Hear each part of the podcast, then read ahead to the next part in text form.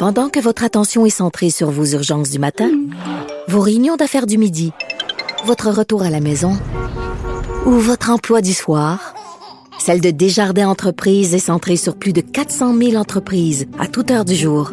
Grâce à notre connaissance des secteurs d'activité et à notre accompagnement spécialisé, nous aidons les entrepreneurs à relever chaque défi pour qu'ils puissent rester centrés sur ce qui compte, le développement de leur entreprise. On parle décidément encore beaucoup de la loi 21 euh, ces jours-ci. Et je vous parlais l'autre jour à l'émission de cette chroniqueuse de la CBC, Robin Urbach, qui a publié un texte sur le site donc de la Canadian Broadcasting Corporation, donc le pendant anglais de Radio-Canada, une chronique d'opinion.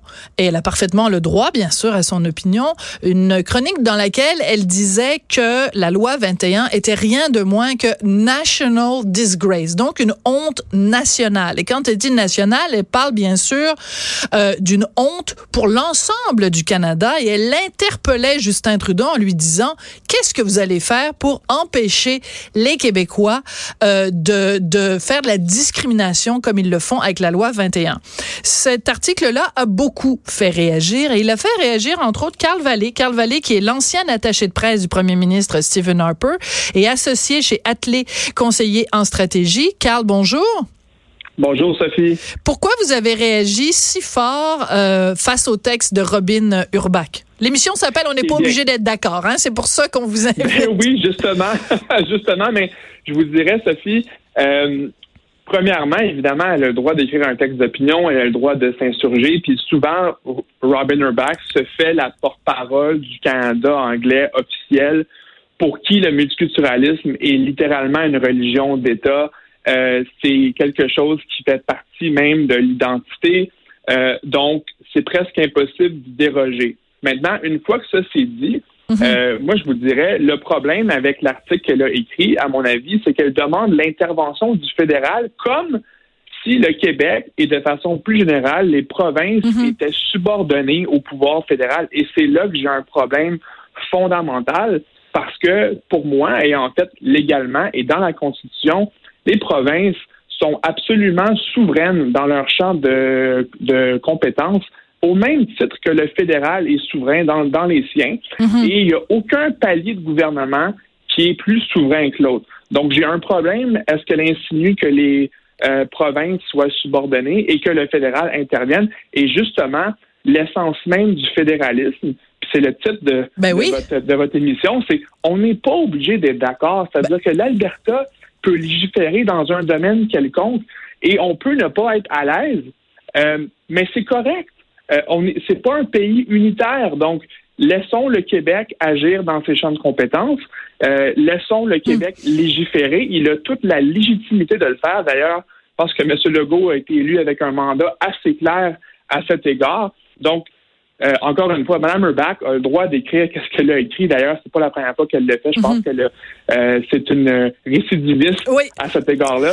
Euh, mais, j'ai un problème avec ça. D'accord. C'est que c'est un discours qu'on entend assez souvent quand même au Canada anglais quand il parle et c'est pas un discours qui s'applique nécessairement aux autres provinces, mais quand c'est le cas du Québec, il y a toujours un côté un peu paternaliste, un peu condescendant, un peu c'est l'enfant turbulent dans la famille, c'est le petit frère là qui euh, qui a besoin d'être rabroué, qui a besoin d'être remis à sa place parce qu'il fait un peu honte au reste de la famille parce que quand il mange son spaghetti, il se met de la sauce tomate sur le visage, puis ça fait désordre.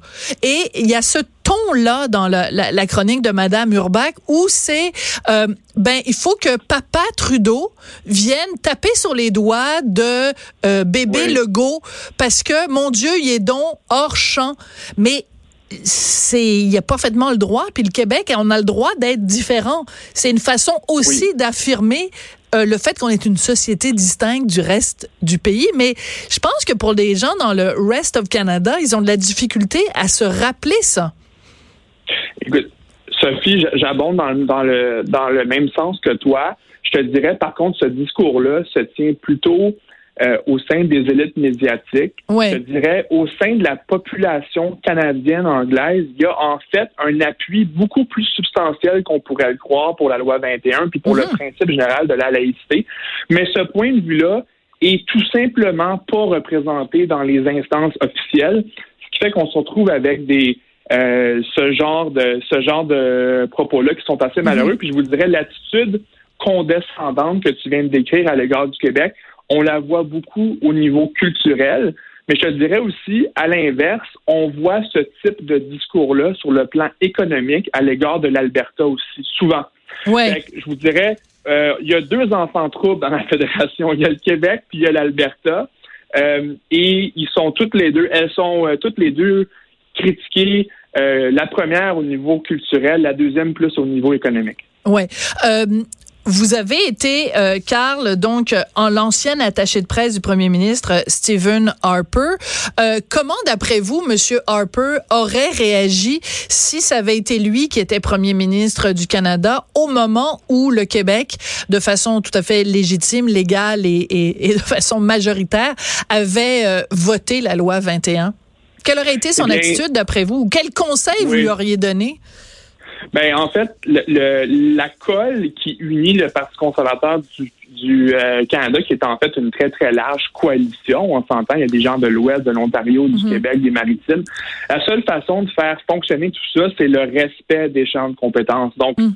avoir été euh, à la place du fédéral, j'aurais tout simplement dit, écoutez, euh, il n'y aura pas de laïcité fédérale, ok? Nous, on va pas présenter ça, mais euh, on reconnaît et on respecte le droit du Québec de légiférer ainsi et nous n'interviendrons pas.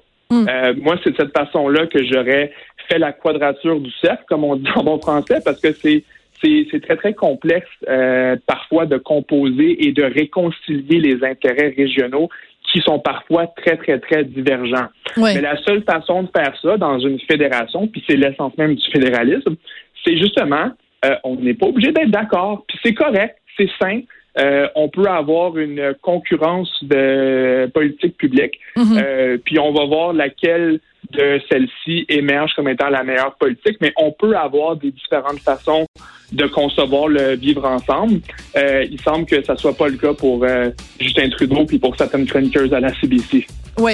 Et euh, la CBC, c'est Radio-Canada. Puis on rappellera quand même, j'invite les auditeurs d'ailleurs à aller voir sur mon blog ce reportage complètement biaisé que la Radio-Canada a présenté sur cette enseignante supposément québécoise qui fuit le Québec pour à cause de la loi 21. Ben Radio-Canada est obligé de complètement modifier son reportage, de remplacer le mot fuir par le mot quitter et de rajouter plein plein plein d'informations dans le reportage parce que ils n'avaient pas fait preuve d'équilibre et ils n'avaient pas donné le contrepoids à ce à ce discours-là. Alors c'est comme ça que se termine. On n'est pas obligé d'être d'accord. Merci beaucoup d'avoir été là. Je voudrais remercier Hugo Veilleux à la recherche et euh, Simon Boulet-Grimard, Samuel Boulet-Grimard décidément à la mise en onde. Merci beaucoup d'avoir été là. Il y a Geneviève Petersen qui suit puis nous on se retrouve demain.